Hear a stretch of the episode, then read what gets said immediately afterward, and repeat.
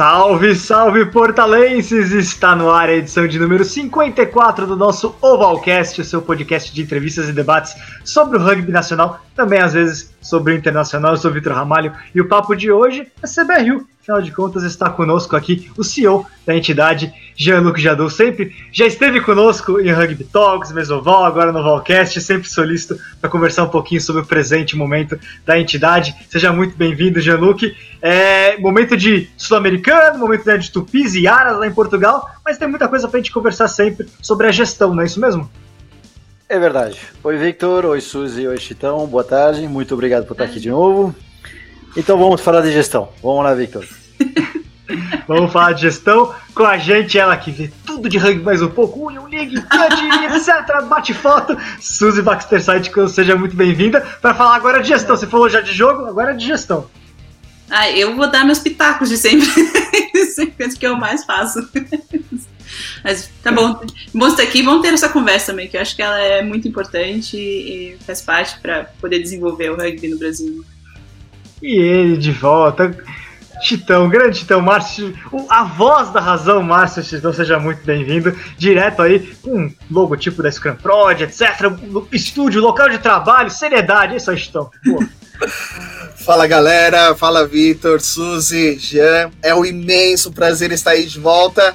Bom, eu estava acostumado sempre fazendo as gravações, eu podia falar alguma coisinha e aí eu contava, só que agora não. O que falar todo mundo vai ouvir.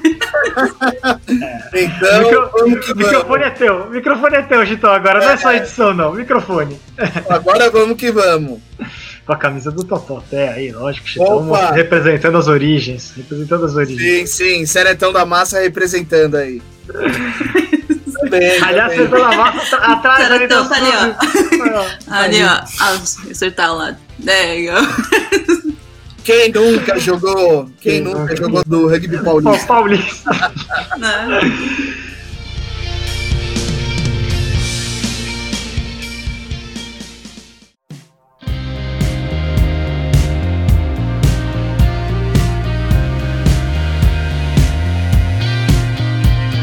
Januque, vamos bater um papo então sobre esse momento da CBRU. Tem muita coisa rolando, muita coisa acontecendo. É, mas antes de mais nada, né, a CBRU, nesses últimos tempos, é, conseguiu. É, momento né, de, de pandemia, momento de muita preocupação de planejamento, de buscar tornar to, toda a gestão viável do rugby brasileiro, alto rendimento, enfim. No final das contas, você teve aí um, um já praticamente né, mais de um ano, né, um pouquinho mais de um ano agora, fazendo de uma missão de colocar as contas da entidade em dia, né? Como é que está a situação financeira da entidade? Subiu agora faz pouco tempo, né? O, o, balancete lá no, no, portal de governança da confederação, então a gente coloca até o link para o pessoal conferir lá. Como é que está a situação financeira? O que, que te preocupou mais ao longo da, da, da pandemia? Ou quais foram os desafios para colocar a casa em ordem, pensando em tantos desafios que tem pela frente, né? Liga, liga profissional vai acontecer, não aconteceu, era para acontecer, não aconteceu, vai acontecer no que vem, seleções brasileiras, enfim, muita coisa para ser, ser pensada, para ser planejada, né? Vamos lá. São 10 perguntas, então, Victor. então vamos falar, vamos falar rapidamente do, dos, dos números do ano passado. Então, oh, os números, infelizmente, são, são transparentes, infelizmente são muito negativos, e basicamente por três grandes motivos. O primeiro, vamos chamá-lo de calendário. Então, no momento que a confederação se compromete a fazer um campeonato internacional, isso é feito com um a dois anos de antecedência. Se houver uma queda de receita no ano onde vai acontecer o campeonato, com certeza financeiramente já vai ter um comprometimento. O segundo ponto aconteceu, perdemos o, o patrocínio dos Correios. Então, o calendário com uma despesa alta entrou com uma receita a menos.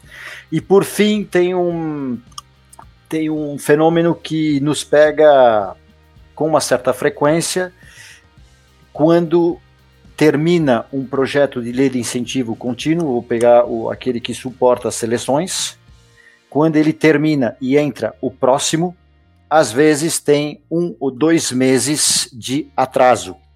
E isso faz com que uh, todo o custo que seria suportado pela lei de incentivo federal acaba sendo suportado pelo, pela verba livre, por verba de patrocínio. E como essa é bem limitada, a gente acaba entrando em déficit.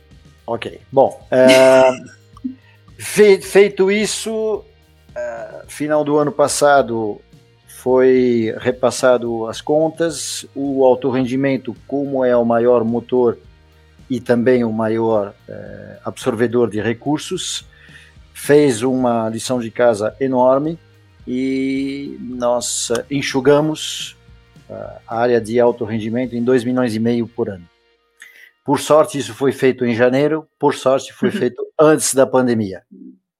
E no meio desse processo, aí vai, vamos entrar depois sobre o, um pouco a nossa capacidade técnica do sul-americano. Em novembro, o nosso head coach uh, argentino, Rodolfo, pediu demissão. Então, nós ficamos no, na equipe técnica de, de, dos homens, nós ficamos agora com uma equipe 100% local. Isso não acontece há, acredito eu, mais de 10 anos. É, o último treinador brasileiro da seleção principal é o Antônio Martoni, né? Isso que ano você lembra? Você que é o. É, é, é, anos, é, é anos 2000, anos 2000. 2000. Comecinho dos anos 2000, é. Você que é o. É, ele foi até 2009. É, é a época da BR, eu preciso pegar certinho aqui. Eu, eu, tenho os números, mas a gente pode, pode seguir já. O, o Victor é o elefante do rugby, ele tem uma memória inacreditável. Enciclopédia. Exato. Ao mesmo tempo, a confederação reforçou um pouco as áreas uh, anexas, então projetos públicos, uh, governança e jurídico, um pouco na área de marketing e comunicação e um pouco na área financeira, onde nós estávamos realmente desfalcados. E com isso, entramos, a pandemia entrou, por uh, sorte, perdemos muito pouca receita, e ao mesmo tempo que a pandemia atrapalhou uma série de projetos, ela também estancou qualquer despesa de torneio.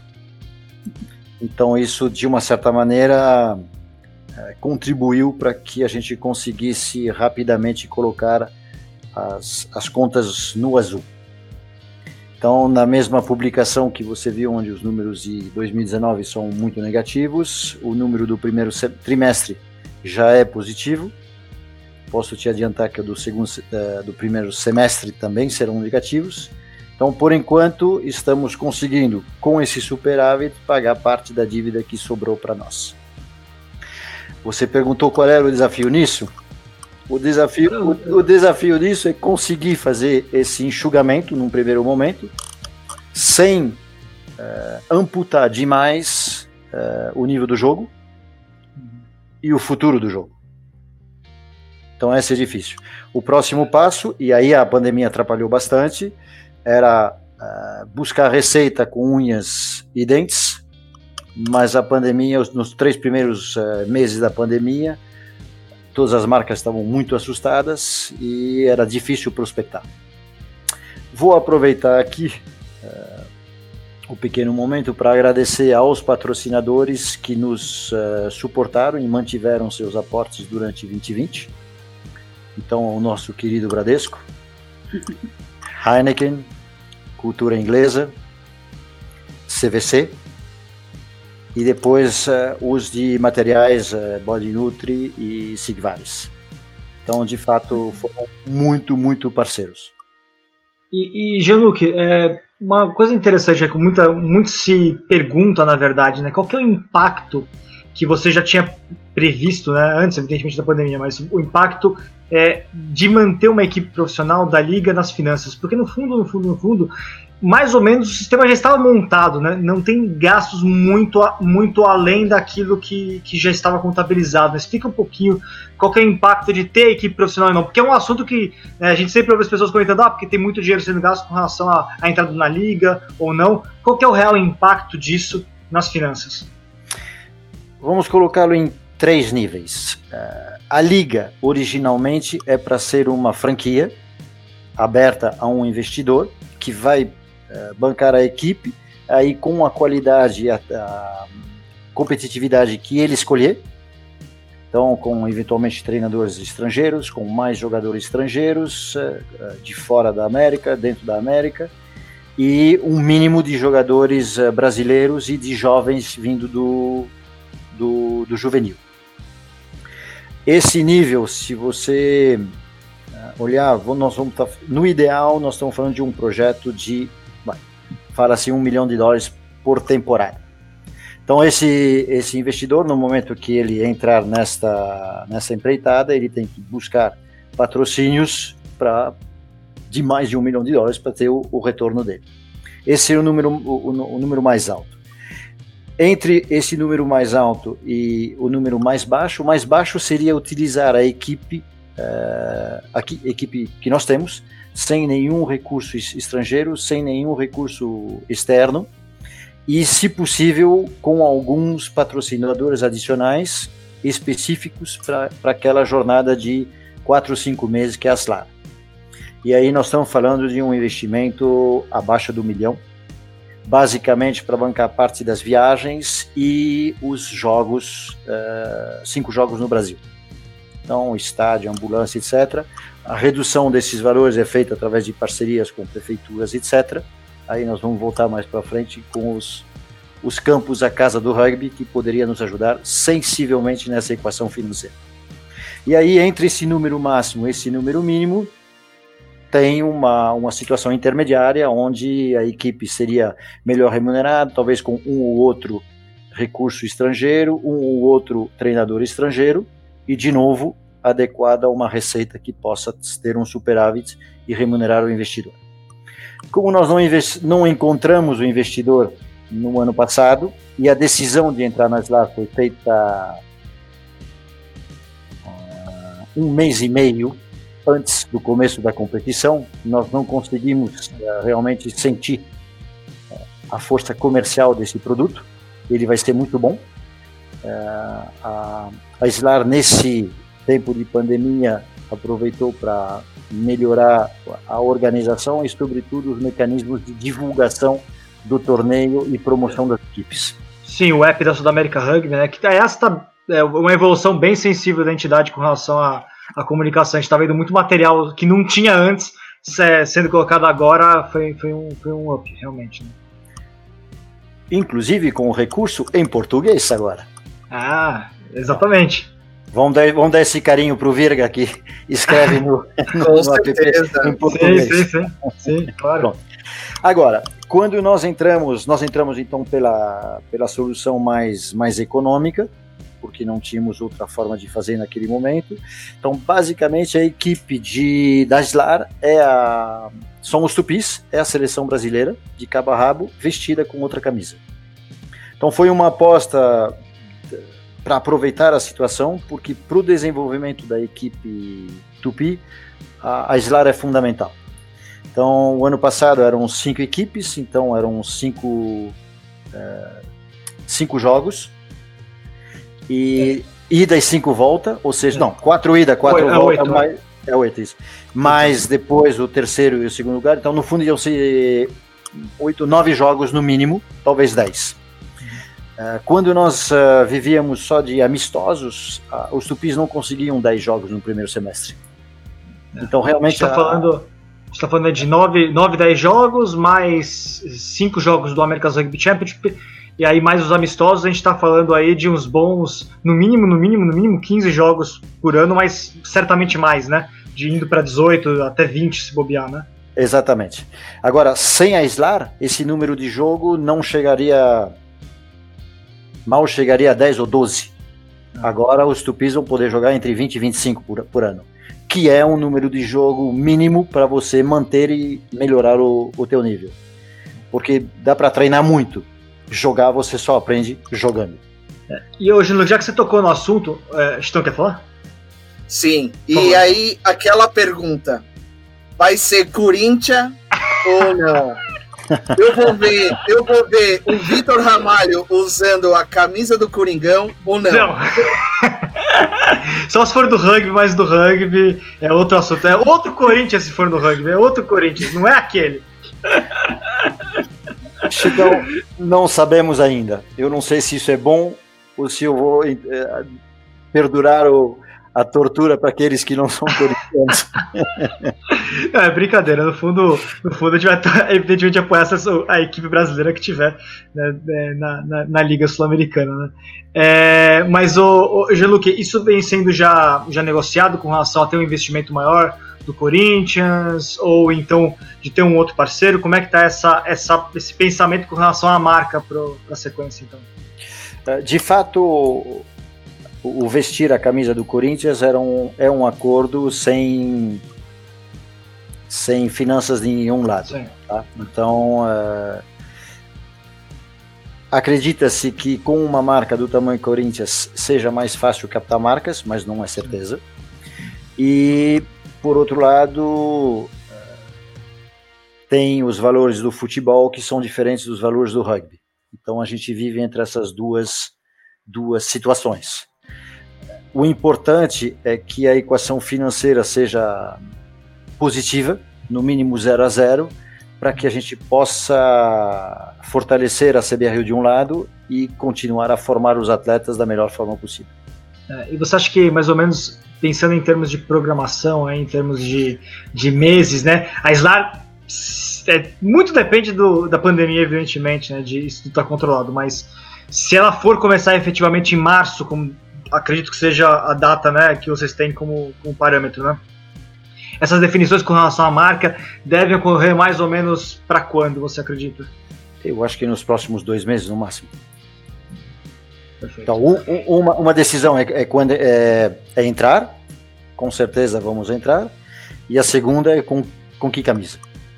E, e aí, já puxando um outro assunto que você colocou antes de passar a bola para a Suzy, você já tinha mencionado mesmo a questão do. Não, eu ia só falar. Ah, fala, pega, pega do Barcelona. Barcelona também tem time de rugby. É verdade. É verdade. Muito bom para eles. Isso é muito bom. Hoje... Não, você dá para ver, tem até alguns treinos do Barcelona Futebol. Eles é. usam bola de rugby, eles fazem algumas recriações com rugby. Já vi já isso. O Barcelona, teve... Benfica tem também, Lazio tem também. Sim, sim. Teve um vídeo que rolou agora no WhatsApp, onde tinha um jogador de futebol jogando rugby. E no fim, ah. quando passaram a bola, ele, ele cabeceou e colocou embaixo da trave. Era o Zidane. Era o Zidane. Era o Zidane. Zidane.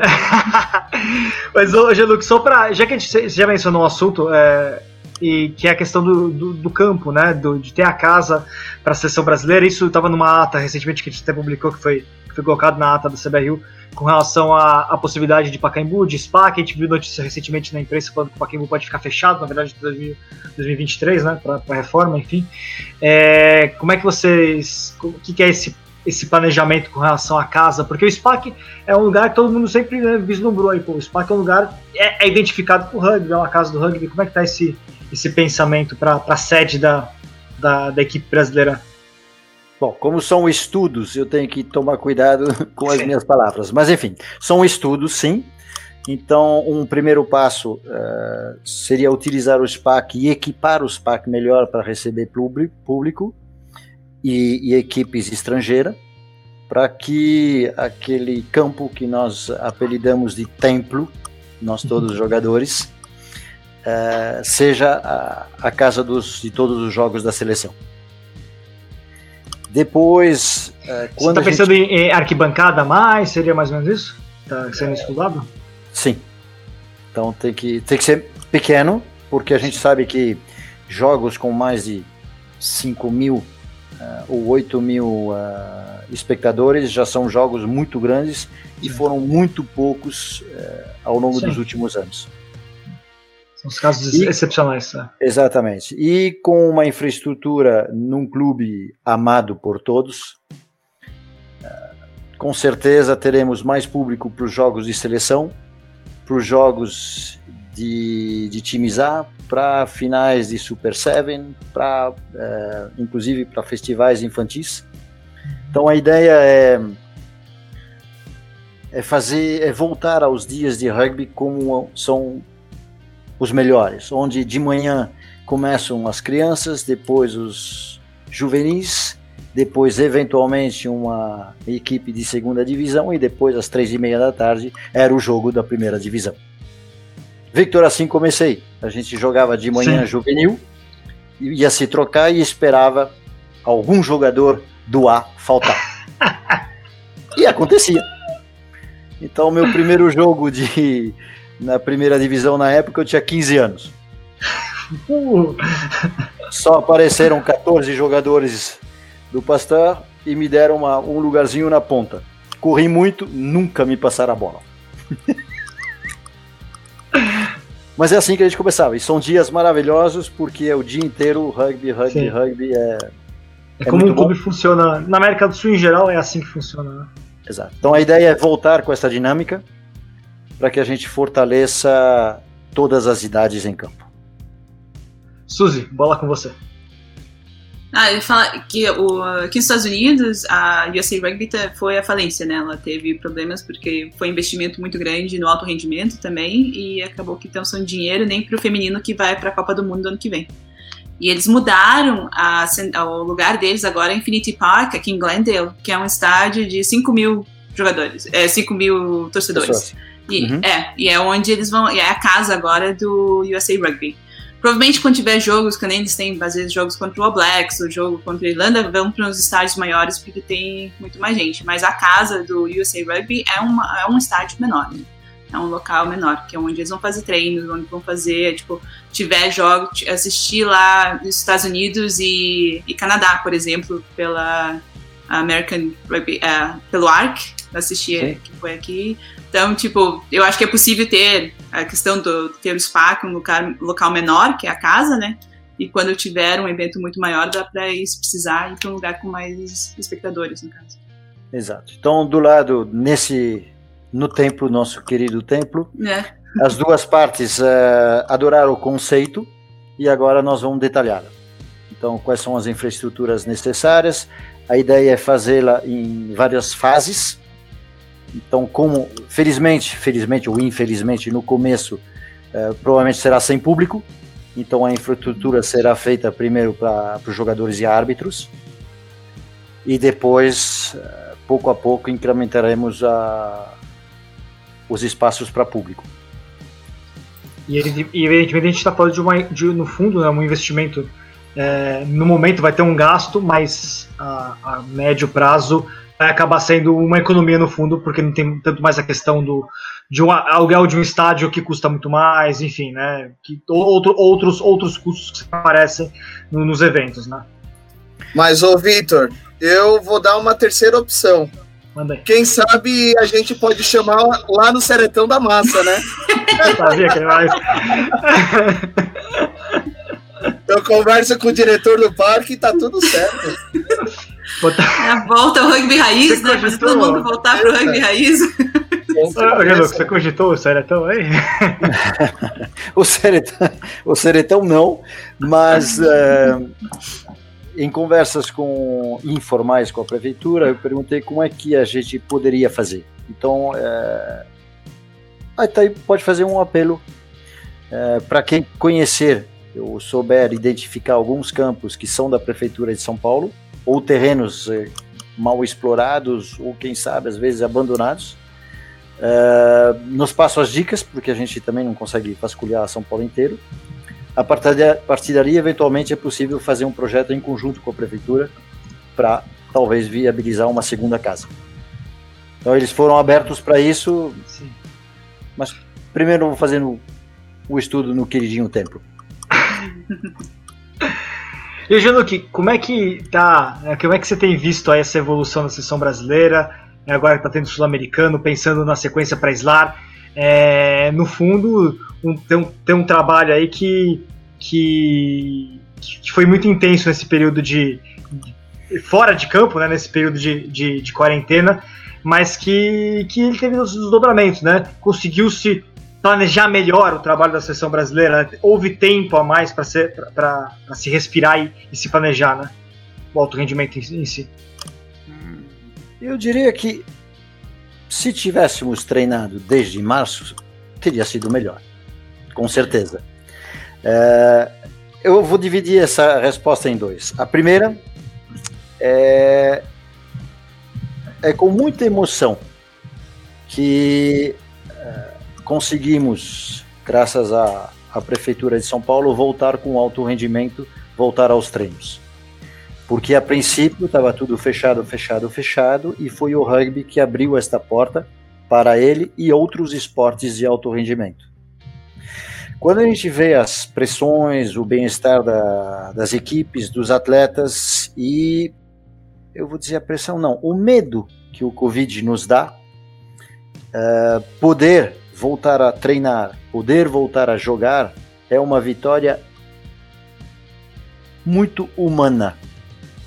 Agora vou dizer quase raça humana, onde a gente quer, a gente sobrevive apesar dos bichos, apesar dos, dos micróbios, dos vírus e das guerras. Perfeito? Então é possível sim jogar rugby junto com o Covid. A vida não acabou com o Covid. Isso é muito importante, é um exemplo para muitas coisas. Algumas profissões é, não tiveram ou a infelicidade ou o luxo de poder parar. Mas muitas profissões foram duramente castigadas com isolamento. Os atletas, com certeza. Todo o staff, idem. Todo o pessoal de evento, não se fala. Eles, coitados, zero. Zero receita. Quando a, a promoção do, do esporte é o início de promoção dos eventos de volta. E, de novo, não é possível que o ser humano fique escondido de um bichinho a vida toda. Então, realmente, voltar a jogar foi uma vitória e tanto. Feito isso, treinamos. E aí tinha agora que fazer uma competição entre cinco países. O Paraguai, infelizmente, não conseguiu participar no começo. Mas conseguimos juntar quatro. Quatro países nas mesmas situações, com os mesmos medos, com regras de governo diferentes contra o Covid. E conseguimos isolar, é, respeitar os protocolos e testar negativo. Vamos lá, são 35 pessoas. 140 pessoas ligados ao rugby para poder fazer um campeonato. Sensacional. E, e, como é que foi o como é que foi o, o planejamento também para conseguir viabilizar? Como é que foi essa viabilização da viagem da seleção feminina? Elas estão lá né? Vai ter amistoso no final de semana a gente vai depois falar mais no portal do rugby sobre isso mas a seleção brasileira feminina está lá no, lá, no, lá em Portugal treinando. Como é que foi esse é, essa viabilização da viagem? Bom, quem levantou a lebre da viagem foi o, o Comitê Olímpico do Brasil, então, preocupado com a inatividade das equipes, ele propôs de treinar fora do Brasil. No embalo da, de São Paulo, as, uh, as meninas também voltaram a treinar. E treinar no Portugal é uma oportunidade de condições de treino espetaculares. Elas gostariam de, ter, de ficar mais duas semanas, infelizmente, financeiramente não é possível, mas elas estão amando treinar no Portugal. Então, e agora tem a possibilidade de jogar contra Portugal e depois contra Espanha. Então, Portugal é um treino bom, contra Espanha é um treino vital. E quando eh, listamos os nossos adversários diretos, no masculino a gente lembra do Uruguai, e nas meninas, no momento que nós seremos capazes de bater Espanha, nós vamos estar bem no ranking. Suzy, então, fala um pouquinho sobre desenvolvimento também a mais? É, queria saber como é que. Você, tipo, você tinha mais alguma coisa? Desculpa. Sim, por, é, em, em, em, é, voltando de Portugal, nós estamos esperando a confirmação da data, vai ter o sul-americano de Steven. Sim. E talvez mais jogos uh, amistosos para os tupis também. Então a ideia é botar agora para jogar sem parar. É, tem a questão né, que foi publicada até pela Federação Portuguesa do, do possível amistoso contra Portugal, né? Mas Isso. ainda está tá em, tá em dúvida ou, ainda, ou já está encaminhando para a certeza? São dois equacionamentos. Um é equacionamento saúde e protocolos, e aí as situações de cada país mudam semana a semana, e a equação econômica. Mas essa está começando a se encaminhar. Então a gente, a gente pode, ter pode ter uma definição nas próximas semanas com relação àqueles amistosos de novembro. Então. Sim, sim. Bom. Suzy, então, agora com vocês. Vamos lá, Suzy. É, eu quero saber como é que transfere, tipo, esse investimento no alto rendimento, como é que ele daí transfere no desenvolvimento do rugby no Brasil? Como é que vocês veem isso? Porque a gente vai, tipo, acaba ou não sendo um investimento bem alto num grupo seleto de jogadores, né? E o que a gente quer? A gente quer mais gente jogando rugby no país para você ter uma um número maior de jogadores aptos a jogar numa seleção. Ou não? então, é, esse é o eterno dilema. Eterno não. É, é, é, um, é um dilema que precisa ser equacionado no tempo. Eu te diria que, para o bem comercial do rugby, quanto o alto rendimento, o melhor for um alto rendimento, o melhor foram os resultados das seleções, é, comercialmente mais os nossos produtos valem. Por isso foi feita a aposta muito forte na, nos tupis para a classificação de 2023. Porque na nossa cultura no Brasil, é, o primeiro vale tudo, o segundo vale muito pouco. Então, o Brasil faz parte do, do grupo das seleções que vão para Paris em 2023, ou ainda é um esporte pouco expressivo. Eu te falo isso com muito pesar, porque em competições eu já aprendi que o primeiro, ok, ele leva a taça, mas para o nível do jogo é o segundo mais importante. Quanto melhor for o segundo, melhor é o nível do jogo. Agora, é, quando for do outro lado, quando formos falar em rugby sustentável, é montar uma máquina de rugby que produza uh, jogadores para sempre, aí teríamos que começar pela base, pelos clubes formadores, uh, pelas federações para que elas consigam através de mais clubes e mais tribos de jogadores a fazer muitos jogos porque o dilema nas classes mais baixas, nas categorias mais baixas, é. No infantil eles ainda se divertem muito, mas no juvenis nós temos uma carência de equipes e, portanto, uhum. de jogos. E aí é terrível, porque são crianças ou adolescentes que amam o rugby, mas se eles não podem competir, uma hora eles vão mudar de, de esporte. Então, esse é um dilema crucial. Então, agora a ideia é, já que o alto rendimento foi estabelecido, agora estamos com uma equipe 100% local de staff e de jogadores. É, parece que agora é consolidar essa fase. E o mais importante, e aí sim o Covid ajudou bastante, é transferir tudo que o alto rendimento sabe diretamente para os clubes. E ali tem, no, no começo, assim, abril, foi, fizemos o primeiro workshop por Zoom. Eh, não sabendo exatamente o que nós iríamos encontrar, pegamos uma licença de 100 pessoas no Zoom e acredite, no primeiro workshop faltou lugar. Então, hoje, nesta aventura, nós uh, temos cadastrado 267 treinadores de equipe Brasil afora nós aprendemos e vimos que temos, por exemplo, três equipes em Manaus. E agora, graças à uhum. tecnologia que o Covid nos forçou a usar, nós conseguimos uh, conversar com eles diretamente. Eles podem se inscrever em cursos online e aí conseguimos repassar tudo o que a gente aprendeu em treinamento, em preparação física, em nutrição, em arbitragem para o Brasil inteiro. Então, essa foi a mágica que a, o isolamento nos trouxe. Muito bem, agora em algum momento você vai falar, bom, e, e recursos? é, eu estou aqui pensando, vendo os números do orçamento, tá? É, temos que dividir um pouco a, a, as responsabilidades e as prioridades agora para responder uma, uma provocação que o Victor fez meses atrás. É, qual é a prioridade da CBRU? A CBRU é, são as seleções, em primeiro lugar, tem que saber isso. Então, tudo que a CBRU for apoiar é para lá na frente ter seleções muito competitivas, porque a CBRU é a única entidade que cuida das seleções. Quando a gente fala depois de uh, rugby social, juvenis, infantis, a, a CBRU pode contribuir muito. Mas efetivar essa e fazer crescer essas categorias é, são é, por federações e através dos clubes.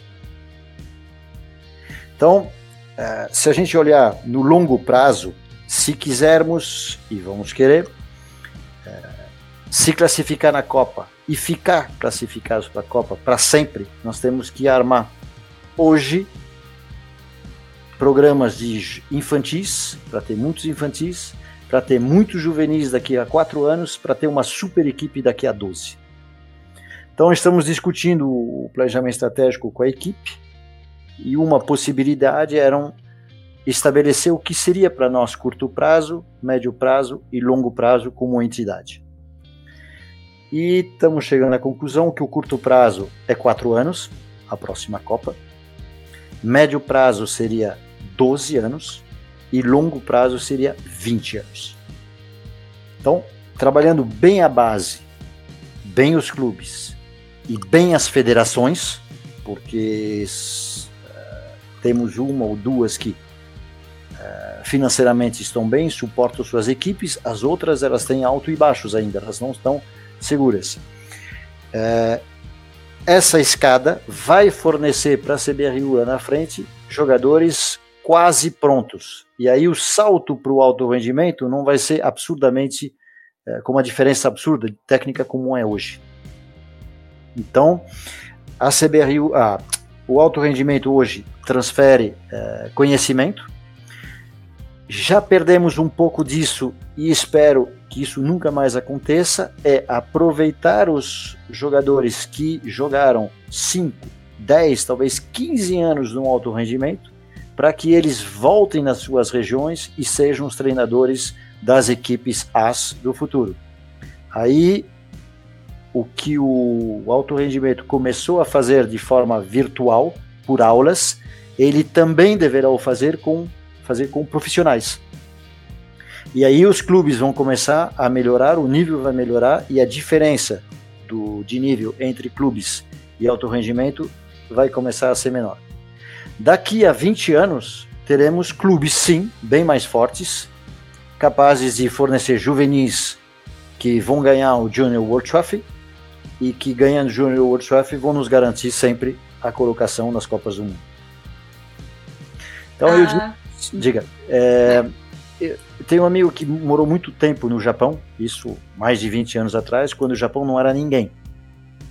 E eles começaram, e eles, come, eles começaram assim.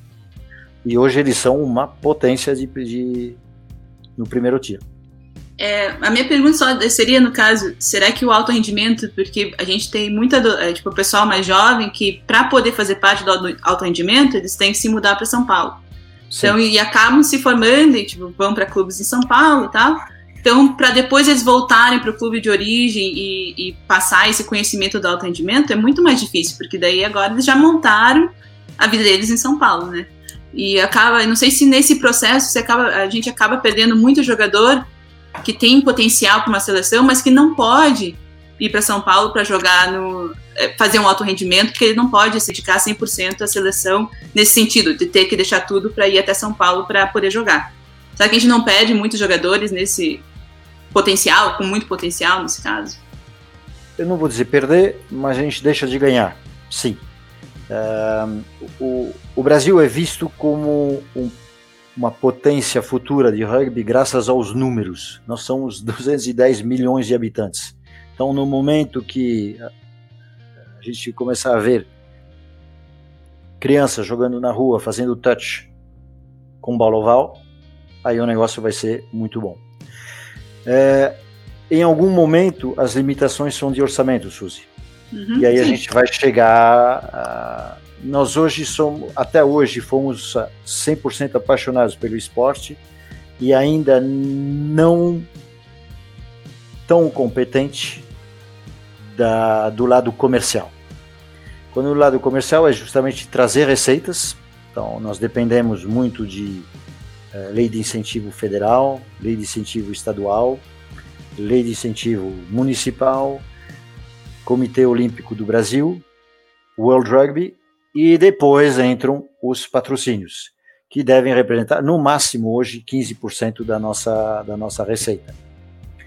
E para poder aumentar uh, esse faturamento, temos dentro do rugby uma qualidade de produto os seus valores, é um jogo em equipe, é um jogo extremamente inclusivo e que tem cinco valores que ajudam para a vida toda. Na outra ponta, o patrocinador vai te dizer: bom, e qual é a tua audiência? E aí começa o inferno. Então é, é à medida que o jogo começa a subir, o produto fica mais atraente para a marca e ela consegue investir mais no rugby. E agora e aí que vem o a sinuca de bico. O desenvolvimento ele não é um produto a não ser agora o, o lado social e educativo vai mudar um pouco essa figura, mas até então não é um produto comercialmente brilhante, porque ele não dá retorno hoje.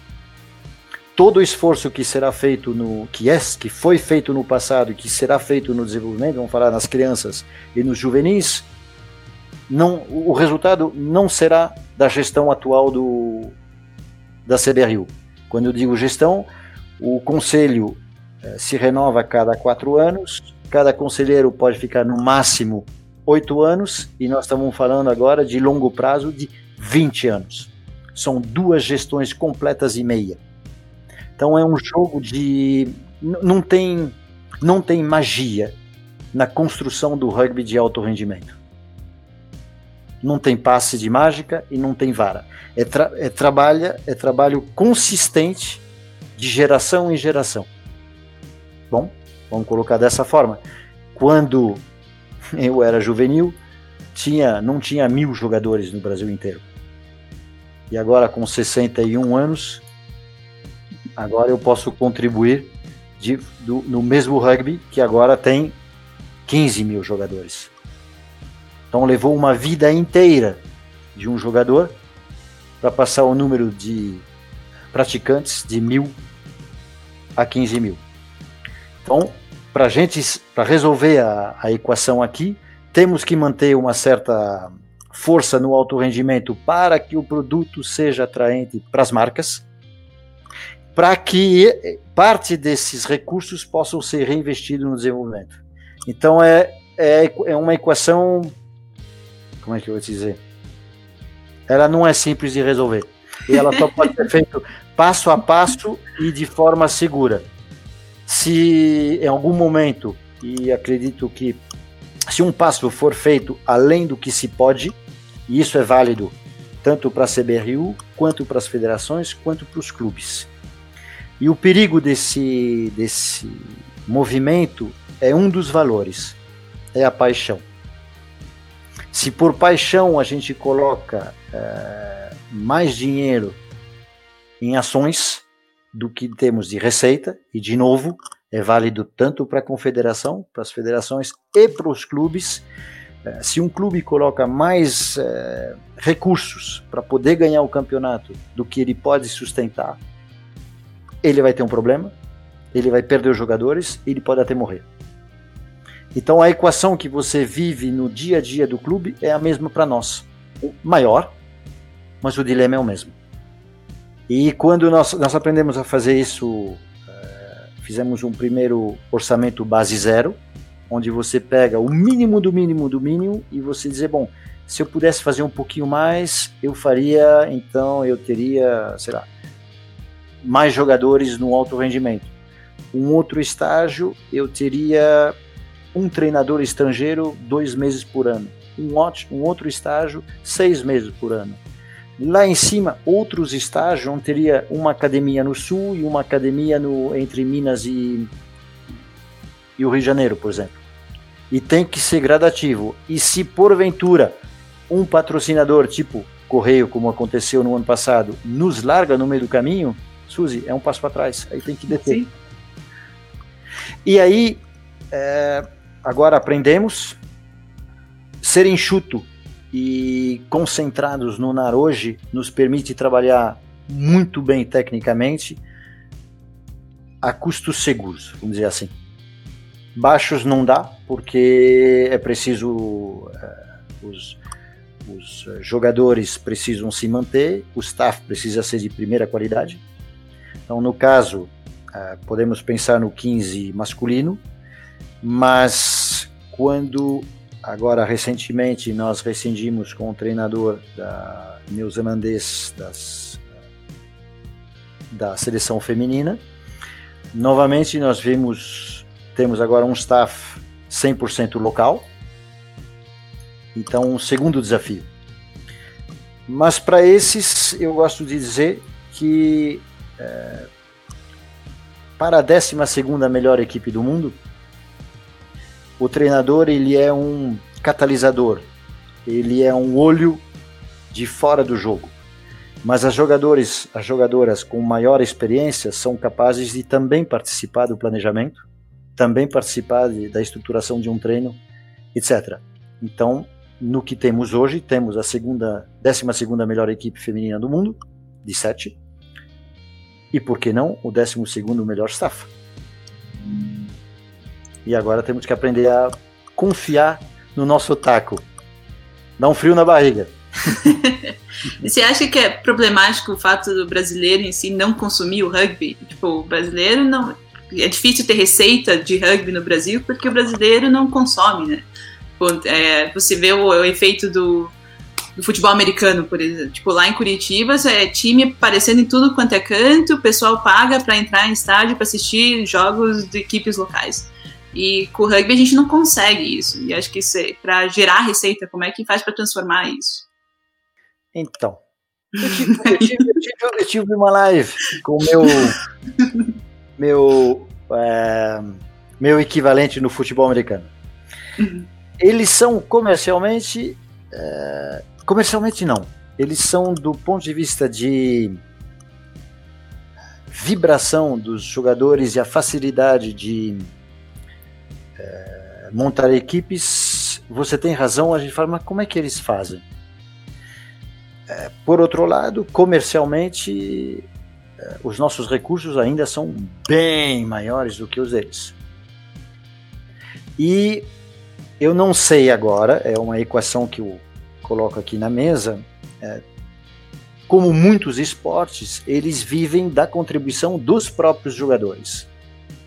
E várias confederações nos perguntam, mas vocês não cobram anuidade dos jogadores? Não cobramos. Deveríamos, não sei. Eu, numa certa, numa certa, quando você olha a composição das nossas equipes, é, dá para se orgulhar da representatividade de todos os tipos de brasileiros que nós temos. E isso faz com que, em algum momento, uh, nós não nos sentimos confortáveis em cobrar individualmente quem vai jogar rugby. Então, temos muitos projetos sociais onde o rugby mostra que é uma educação de caráter e, sobretudo, uma porta de saída, é uma luz do final do túnel num mundo onde tem muito poucas oportunidades. Então, quando você diz, vamos voltar então agora ao alto rendimento e ao e é rugby social. No alto rendimento, nós estamos falando em todo um staff profissional. Quando a gente vai para as tribos de rugby, aquelas que nós amamos, é tudo voluntariado.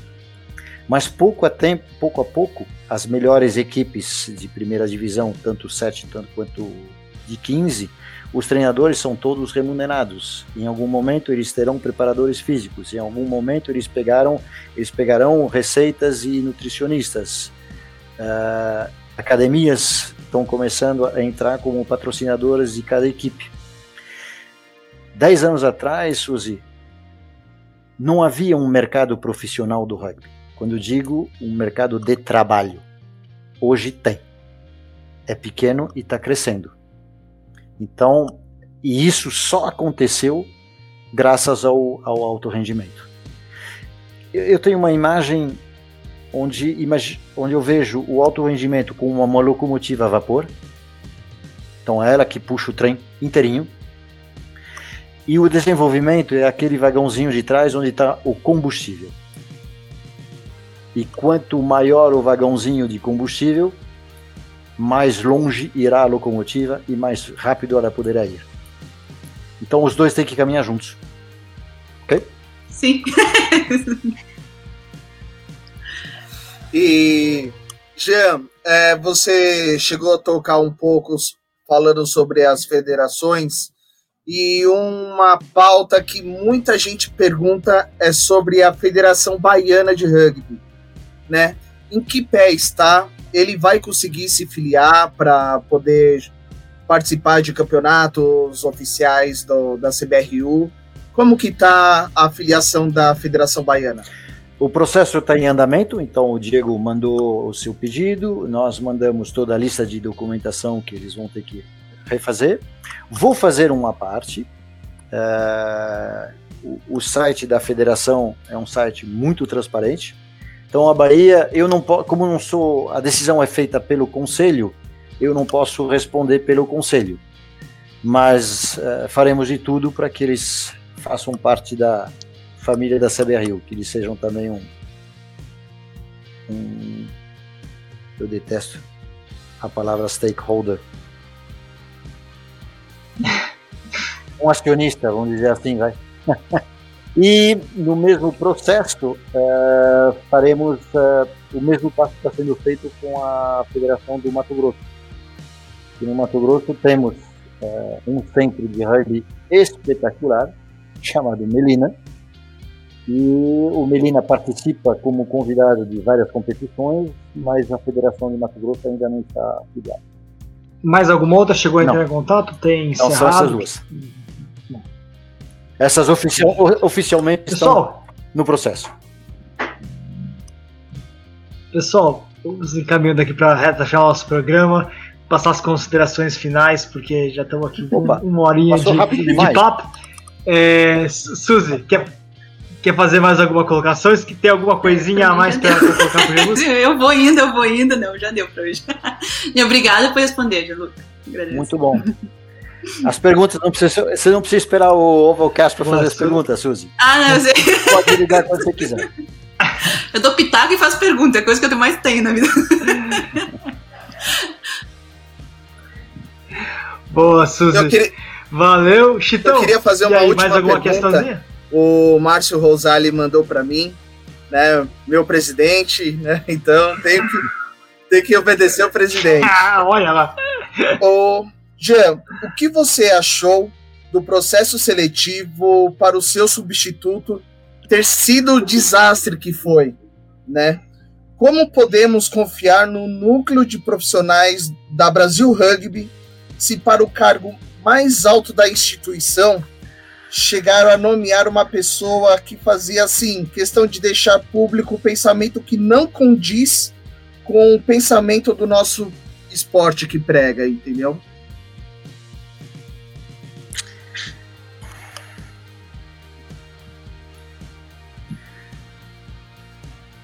O que, que, eu vou te dizer? Foi, foi um tackle e tanto.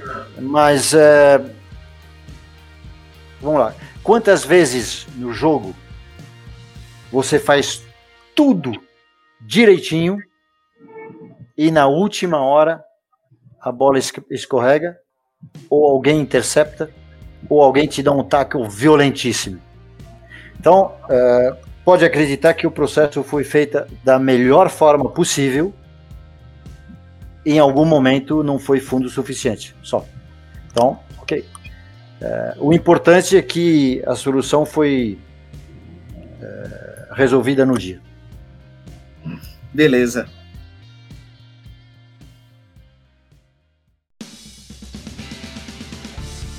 Boa.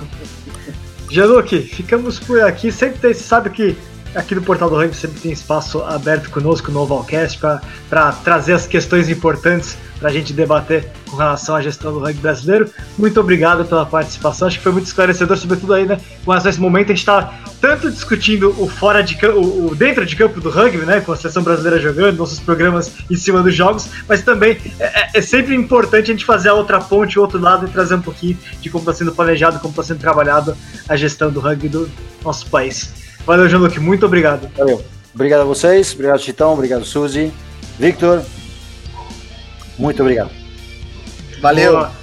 Pessoal, então ficamos por aqui. Não deixe de seguir e compartilhar o Portal do Rugby no YouTube, Instagram, Twitter e Facebook. O nosso Ovalcast nas melhores plataformas Spotify, Anchor, iTunes e muito mais.